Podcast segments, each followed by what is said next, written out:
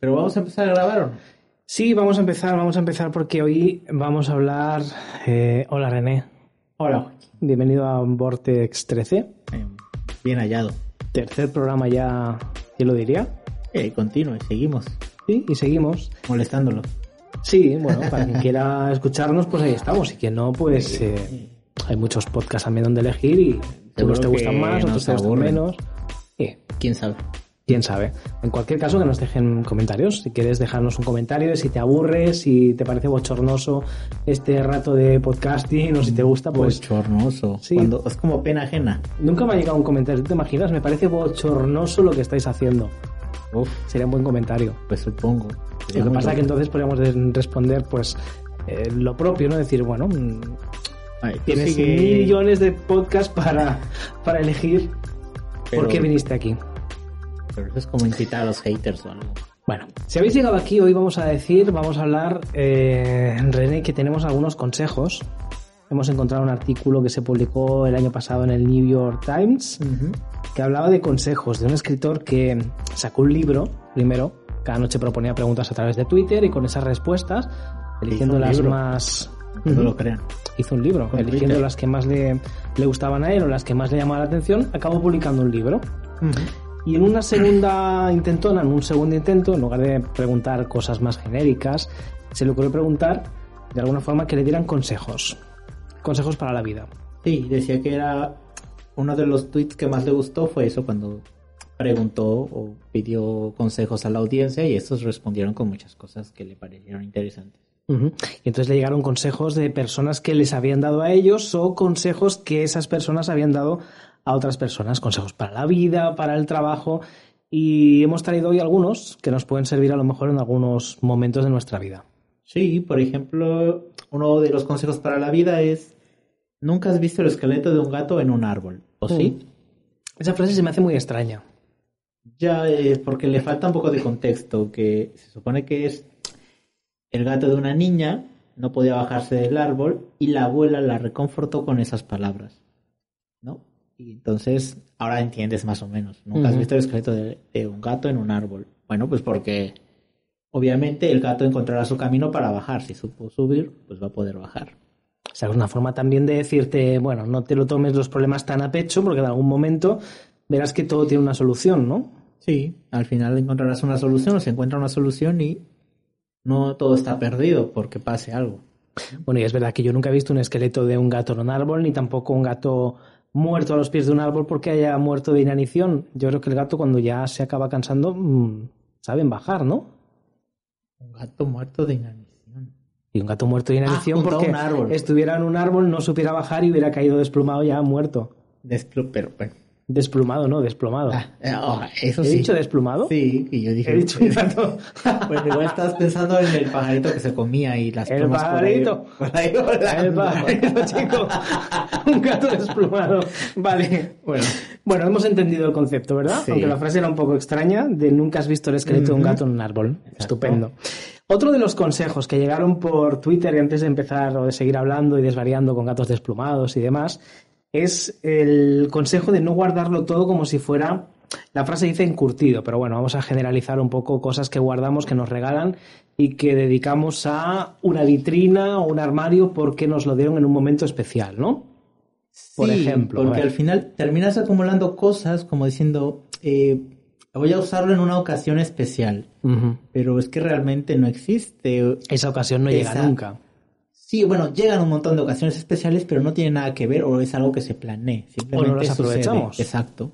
Entonces no tiene caso guardar cosas para una ocasión o determinada ocasión si al final, pues por alguna causa, igual ya no las terminas disfrutando, ¿no? Es lo que decía esta persona, es que bueno, siempre usa tu mejor ropa, vístete bien, eh, come en Ujú. la vajilla esta elegante, Que quizás nada más ocupas para Navidad, ¿no? Eso es muy típico, ¿no? También tener el juego de copas para ocasiones especiales, para cuando vienen visitas, para cuando hacemos mm, X celebración importante, que sea un mantel, una vajilla, que está bien tener una que sea más, eh, más allá del uso diario, la más destacada, pero es que a veces se guardan algunas durante años y esa ocasión especial no acaba llegando nunca. Y a veces terminan estropeándose. O sea, guardas algo por tanto tiempo que cuando lo quieres usar o lo encuentras, Ujú. quizás hasta te olvidaste de eso, que ya, mm, ya no sirve o ya está en desuso, entonces ya ni siquiera lo ocupé. Vaya. Bueno, pues está diciendo con ese ejemplo que no guardemos nada, que eh, no sé, algún regalo que nos hicieron en un momento especial, el día de la boda, que disfrutes, cumpleaños, que lo disfrutemos, de una botella de gástalo, rómpelo, que no pasa nada porque se rompan las cosas. Cómetelo. Oye, te han regalado algo, te han regalado un whisky de estos de 15, 20 años, pues 30. Bébetelo en un día. Dice, hoy, ¿qué día especial? ¿Qué celebramos hoy? Pues celebra que estás vivo. Exacto. Punto. Vete a saber qué va a pasar dentro de, de un tiempo, la semana que viene, hoy mismo. Como no lo sabemos, disfruta. Otro de los consejos es eh, el ejercicio suma 10 grados. El ejercicio suma 10 grados. A ver, explícame esto. Bueno, aquí habla una persona que decía que a veces la gente cuando hace mucho frío no quieren salir a correr o ya no quieren moverse o les da más pereza salir de la cama o de la casa porque se está calientito. Y dice esta persona, bueno, pues que igual hace mucho frío, pero tú sabes que conforme empiezas a hacer ejercicio, la temperatura corporal aumenta. Sí. Entonces, eh, cuando ya estás en movimiento, pues igual ya no son menos 2 grados, sino es 8. Tú sientes la temperatura como si fuera 8. Y es verdad que cuando empiezas a hacer una cierta actividad, a veces hace un poco de frío, te pones una chaqueta, una sudadera y empiezas a ejercitarte y ya te sobra, porque efectivamente, conforme vas moviéndote y poniéndote activo, se pues, aumenta la temperatura. O sea que esto puede ser un buen consejo antipereza, ¿no? Sí. Aquello de no voy a salir porque tengo frío, no quiero hacer ejercicio, ahora en invierno. Eh, bueno, para los días de temperaturas mínimas, que sepáis que el cuerpo gana unos 10 grados. Eso se acaba notando, que claro, los primeros minutos son un poco... que el cuerpo va incrementando la temperatura. Sí, sí. El frío lo notamos igualmente, hmm. pero luego esos 10 grados se notan. Se notan, sí. Buen consejo. Otro de los consejos es eh, referente a una mujer que en el funeral de su marido le dieron un consejo que le sirvió bastante. Le dijeron que durmiera de su lado de la cama. Yo supongo que ese momento terrible en el que falleció su esposo, eh, pues esa mujer se encontraba sola, abatida, como no podía ser menos, y dijo que ese fue el mejor consejo que le habían dado en su vida, que fue un efecto muy reconfortante que aminoró enormemente la pena por extrañar la presencia física de su marido y que eso le sirvió pues para no decir, bueno, eh, tiene que ser un momento difícil, ¿no? Ese lado de la cama que ha ocupado esa persona durante muchos años y de repente sientes el vacío, pues te dicen, no, duerme en su lado. Claro. Y eso le fue reconfortante, así que el consejo... Sí, porque de alguna manera, eh, al estar ahí acostada, pues no, va, no lo echa en falta, porque es una sensación nueva, porque estás acostumbrado a dormir de un cierto lado, el momento en el que te pones en el otro lado, en principio ya no lo extrañas porque quizás tenías una postura donde lo abrazabas o demás. Y te quedabas así y ahora durmiéndote así o cambiando un poco la rutina, pues entonces lo extrañarías un poco menos. O... Un poco, supongo. Yo creo que es el consejo que menos nos va a gustar a nadie tener que poner en práctica nunca. Vamos a otro. Eh, otro consejo de los que le dieron es las cosas no tienen que ser perfectas para ser maravillosas. Mm, ¿no? Esto es bueno. Y esto habla un poco sobre lo que hay que, pues nosotros, a no esperar a que sea la situación o las cosas perfectas, sino vivir el momento, ¿no? Disfrutar lo que se tiene en este momento y no estar añorando cosas que ya pasaron o deseando cosas que podrían ser, ¿no? Al final de cuentas, lo que cuenta es el ahora, el presente, pues hay que vivir las cosas, pues, en el Tal como son, como sean. Sí que es verdad que a veces en ocasiones aquello eh, especiales, celebraciones o bodas o cumpleaños, ¿no? Mm, uy, si tuviéramos esto, qué bien estaríamos, ¿no? Si estuviera tal persona, qué bien estaríamos. Bueno, pues esa persona a lo mejor ya no está, ya estuvo en su momento, igual no tienes todo lo que quieres tener, pero con lo que tienes eh, eh, puedes hacer suficiente, eres feliz, seguramente tienes mucho más que muchísimas otras personas que ni siquiera tienen la mitad de lo que tú tienes. Así que perfecto no va a ser, pero maravilloso es como lo podemos hacer nosotros o sentirlo. depende de la actitud y cómo lo tomemos, pues depende de nosotros hacerlo. Otro consejo, un consejo que llegaba de una maestra de yoga que le dijo sencillamente, respira. No solamente como una función vital de nuestro cuerpo, respira, sino mm, en momentos de tensión, de estrés, de nerviosismo, de enojos. Una pausa. Respira, así de simple, así de fácil. Mm, piénsatelo dos veces, toma aire y luego vas a ver las cosas un poco diferentes. Dice que la persona que le dio ese consejo a través de Twitter, que lo emplea todos los días, que ha preservado la paz, que le ha calmado, que le ha hecho parecer más inteligente de lo que es, incluso. Esto supongo que es por el autocontrol de decir, vale, tengo un enojo, por ejemplo, en una situación de tráfico, no me voy a rebajar al nivel de la otra persona que está hiper enojada, no sé por qué motivos, respiro y me lo tomo de la mejor forma posible, ¿no? Entonces, así es como reconduzco la situación. Sí, bueno, lo que siempre nos han dicho, ¿no? De trata de tomar decisiones con la cabeza fría, ¿no? No te aceleres. Sobre todo los jóvenes que generalmente ellos van a la aventura y toman decisiones sin pensarlas. Muy no se a pensar y decir ¿qué, ¿qué, podría pasar o qué no. Ellos van y lo hacen y después averiguan a ver qué pasa. Eso no. Respiremos. Otro de los consejos es no puedes controlar las acciones de los demás, pero puedes controlar la manera en que reaccionas a ellas. Esto habla de que eh, un ejemplo es cuando un familiar reaccionó mal ante una situación, se acordó de que no puede controlar su comportamiento y no dejó que lo afectara, ¿no?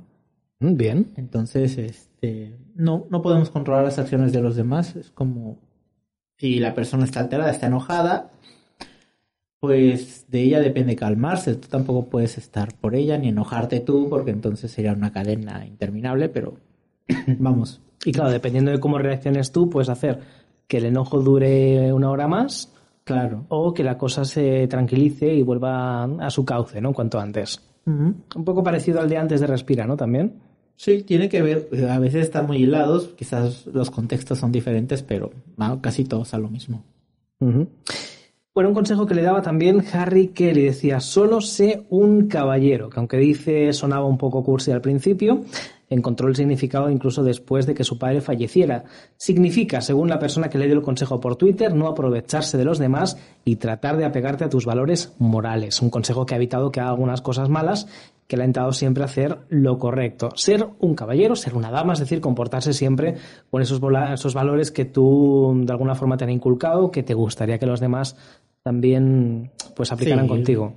A veces puede ser un poco difícil, pero bueno. Comportarse correctamente. Hay situaciones en las que dices, no sé, quizás tienes que tomar dos pausas, respirar dos veces. Respiración doble. Y tratar de, bueno, apegarte a lo que eres y a tus costumbres y valores, ¿no? Al final de cuentas es lo que te va a normar. Y otro de los consejos, bueno, que habla sobre la crianza, o sea, consejos para los niños, ¿no? Para cómo criar a los, a los pequeñitos. Eh, dice, estas son las 10 habilidades diarias que necesitarán tus hijos. Eh, una chica, Karen Rosen, recibió de parte de su suegra una lista de 10 cosas que los niños deberían saber hacer para que fueran autosuficientes. Decir por favor y gracias, saludar de mano, nadar, andar en bicicleta, lavar la ropa, cocinar, administrar su dinero, escribir a máquina, conducir y limpiar su habitación. A ver, a ver, conducir. Supongo que conducir en el sentido de... no sé, ¿es verdad? Esto de conducir me suena un poco extraño. Las 10 cosas que los niños deberían saber para ser autosuficientes, ¿vale? Escribir... ¿De qué año es esto? Porque escribir a máquina este consejo de Bueno, yo creo que más escribir a máquina en estos tiempos ahora es como... escribir a máquina. Bueno, con el ordenador, pero que aprendan a escribir. Es que, a ver, yo no sé escribir en el ordenador, tengo que confesar. O sea, ¿cómo que no sabes con dos o tres dedos? ¿En serio? Pero ocupar los, cuatro o cinco dedos de cada mano. enseñaron en QWERTY, Q, no. ¿cómo son las letras? UIOP, izquierda. Sí, pero es que no. Y con el gordito le das a la no tengo coordinación, pero bueno. Me, imagino que se refiere a eso, que aprendan a escribir así. Uy, pero eso ya no se utiliza. Bueno, porque ahora casi todo es con tablets y demás, claro, y todo táctil, escribir a máquina mmm, ha quedado como ya bastante desfasado. Bueno, pero lo de conducir sigue siendo muy extraño. Conducir me choca. O sea, ¿cómo vas a enseñar a tus hijos a... sí, si es un niño, mejor dicho. va a chocar, pero... ¿Cómo vas a enseñar a tu niño a conducir? A ver, lo del por favor y gracias básico. O sea, por favor, gracias, por favor. Enseñen a sus hijos cuando vayan a una tienda a pedir las cosas. Por favor, y a dar las gracias cuando lo reciban. Pero lo demás. Eh, lavar ropa, claro. Sí, sí, sí. Cocinar, perfecto. Cosas que no su dinero, sean peligrosas. Eh, limpiar la habitación. Eh, pues sí. Pero lo de conducir, bueno. Sí, estas dos, escribir a máquina de conducir, para mí. Sabes que es que al ser del New York extrañas. Times también se pierde mucho en la traducción, entonces igual y hay algo por ahí que. Ah, porque el artículo es de al 2019, ¿eh? traductor Ojo. se le fue. Bueno, Que no hablamos de, claro, muy antiguo no puede ser porque son consejos que dieron no, pero yo hablo de un contexto. Es que a veces algunas palabras se malinterpretan en la traducción o se pierden. Podría ser. Y con los becarios de ahora, pues ya sabes que es copiar y pegar. Uy, te estás metiendo con los becarios. Uy, uy, uy, uy, uy, uy, yo que trabajo todos los días con becarios. No, pero. No te metas con los becarios. ver, estamos en una generación que es así: copiar y pegar. Yo recuerdo haber recibido un mail dirigido a otra persona, o sea, era mi correo, me estaban escribiendo a mí porque todo lo demás hablaba de mi canal y demás, ¿Sí? pero en el título, hablando en primera persona, estaba el nombre de esta otra. Ah, muy bien. Entonces dije, bueno, entiendo lo de copiar y pegar, pero pues por favor. Pero el nombre posiblemente lo podríamos... Sí, y es más, yo cuando era profesor y demás, igual, tareas y eso, uf, infinidad de cosas de copiar y pegar. ¿eh? Ujú. Eh, recuerdo un problema, mucho que hablábamos de estadística, eh, que varía mucho. Bueno, la estadística tiene que ver con el número de, de eventos o de personas involucradas. En este caso era una lista de alumnos. Entonces los resultados de promedio general pues estaban en función del número de alumnos, pero no es lo mismo tener un grupo de 50 a un grupo de 34, o sea, la media varía demasiado. Ajá. Entonces me lo habían entregado con el grupo de 50 y digo, "Oye, estos resultados están mal. Pues volvemos a la fórmula, está muy bien que copies y pegues, pero hay que hacer algunos detalles ahí. Y. Algunas variaciones. Bueno, ¿qué otro? Alguno más. El mejor regalo que les puedes dar a tus hijos es tu propio bienestar emocional. Esto es importante. Lo recibieron Kellen Klein y su esposa en una terapia de parejas y les ayudó muchísimo para hacer tiempo para ellos mismos y para los niños. Es decir, si ellos tienen una estabilidad, un bienestar emocional, es lo que los niños van a estar captando siempre en todo momento. Hay momentos en los que es difícil tenerlo así, hay momentos en los que la pareja no funciona tan bien como mm, desearíamos, pero que los hijos detecten ese bienestar emocional en cada uno de los miembros de, bueno, de, lo- de los papás, en el mamá y del papá, o del papá y papá, o de la mamá y mamá, da igual, y que detecte pues que ese bienestar emocional es lo que les está transmitiendo, ¿no? Que ese es el gran regalazo que habría que darles, ¿no? La estabilidad, que el niño sepa, vea que hay confianza en casa, que los papás están bien, porque los niños es que lo detectan enseguida. En cuanto alguien está un poco triste o no está bien, los niños Sobre todo porque lo aprenden en casa. ¿no? Porque luego llegan al colegio y ya no saben lidiar con sus emociones. O sea, aprenden esto desde casa, es el mejor regalo que les puedes dar a tus hijos. Que aprendan a manejar las emociones y lo hagan en un, en un entorno controlado, feliz, bien, con familia. Y no terminen en un colegio tratando de lidiar con ello y con otros chicos que tampoco saben lidiar con ellas y es, es un caos. Los niños de ahora están muy carentes de, de ese manejo de emociones. Pues sí, y si les enseñamos a escribir a máquina y a conducir, pues ya mm, acabáramos. Bueno, para la vida laboral, por poner otras cosas, porque vamos a ir avanzando un poco más, eh, tu trabajo es hacer quedar bien a tu jefe. Tu trabajo es hacer quedar bien a tu jefe. Mm, Es sorprendente lo bien que funciona para garantizar que tengas una relación laboral de confianza y libre de problemas. Es algo que a veces no se entiende o en esta cadena de mandos, pero es que es verdad, a veces uno como empleado es la cara del pues de la franquicia o del negocio, ¿no? Entonces, es por eso que pone eso. Tu trabajo es hacer quedar bien a tu jefe, porque el cliente te evalúa a ti desde su perspectiva, tú eres la primera persona con la que tiene contacto y tú eres la imagen en ese momento de la empresa para esa persona o para ese cliente. Y a veces no tan solo el jefe, sino la marca, ¿no? Hay que tener también, y esto sí que lo he detectado mucho últimamente por ahí, la falta de corporativismo, ¿no? Tú cuando estás trabajando en el nombre de una empresa, sobre todo si es una gran empresa muy conocida, que tiene un nombre y tal, tu comportamiento, el cómo tú estés actuando en todo momento, eh, tiene que ser el, la línea de- exacto de la empresa. O sea, tú eres la imagen en ese momento, tú no eres René en ese momento, sino que tú estás trabajando en ese momento y eres la imagen de esa empresa. Y esto me he dado cuenta también que hay muchas personas que no lo ponen en práctica y es como que luego, si tú tienes un error, es que toda la empresa, es que todos los que trabajáis ahí sois iguales. Sí, suele suceder muy, muy a menudo. Suele Y no pasar. solo para empresas, para familia, para todo. Es que tú como individuo eres una persona, pero siempre terminas representando a alguien, dependiendo del contexto en el que estés. Y luego, para terminar, si te parece, un consejito también que llegó a este escritor del New York Times a través de Twitter, de Catherine Kuniki, que le dijo que jamás aceptes un trabajo en el que no vayas a aprender algo. Bueno, es un consejo interesante, aunque no sé si siempre lo podemos llevar a cabo, ¿no? Si tenemos la oportunidad de poder estar trabajando eh, sin unas obligaciones de facturas a final de mes, hipoteca y demás, y podemos elegir entre unas cosas y otras, estupendo. Pero si no hay más remedio que trabajar en algo que nos paga las facturas, pero que no nos acaba de gustar, mm, a ver, trataremos de cambiar cuanto antes a ser posible, pero... Sí, pero mientras tampoco es para que estés con una cara de amargura. amargura, etc. No, se trata de sacarlo mejor cada día y bueno, irlo sacando. Y yo creo que en cualquier trabajo siempre se puede aprender algo, ¿eh? Sí, siempre en se aprende. En todo. Absolutamente. Aunque no nos parezca, eh, si no aprendemos algo laboral, seguramente aprenderemos algo de otra persona o de un cliente, pero enseñanzas siempre nos vamos a llevar en cualquier trabajo. Eh, bueno, te habías dicho para terminar, pero yo creo que aquí lo interesante sería que cuál ha sido el mejor consejo que te han dado a cada uno de nosotros. A ti, por ejemplo, ¿cuál sería? El mejor consejo que nos han dado. yo podría contar uno, pero parecería un poco pedante porque me lo contó y la situación y tal y cual. Bueno, pero dínoslo. Aquí sacamos los consejos de la gente y nos sacamos el de nosotros. Y era laboral precisamente. Y tenía un poco que ver con este, con este último. No en el que vayas a aprender, pero sí que me dijo que, mm, bueno, porque era un momento de, a punto de hacer cambios laborales y demás, y esa persona que es bastante conocida y que no voy a decir quién es tampoco porque no, quiero presumir, pero me dijo de alguna forma que si no me gustaba el trabajo que estaba haciendo, que, que a otro trabajo, que tenías que hacer un poco lo que te gustaba, lo que te motivaba, lo que te llenaba y que si tú estabas a gusto en tu trabajo, las horas estarían más llevaderas, estarías mejor, más a gusto, etcétera. muy bien. ¿Y el tuyo? En mi caso, igual fue en un trabajo y fue algo así como que pasara desapercibido, ¿sabes? O sea, como yo era nuevo en el trabajo y generalmente en los trabajos hay como que grupitos o bandas, etc.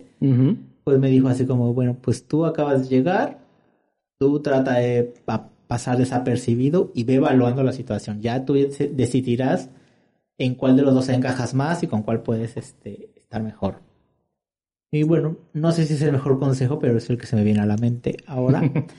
y yo creo que ha sido bien porque al final de cuentas sí, ¿no? O sea, hay que evaluar cosas, riesgos y ver qué onda con, con la situación laboral, porque tampoco es tan fácil mantener un empleo a veces. No.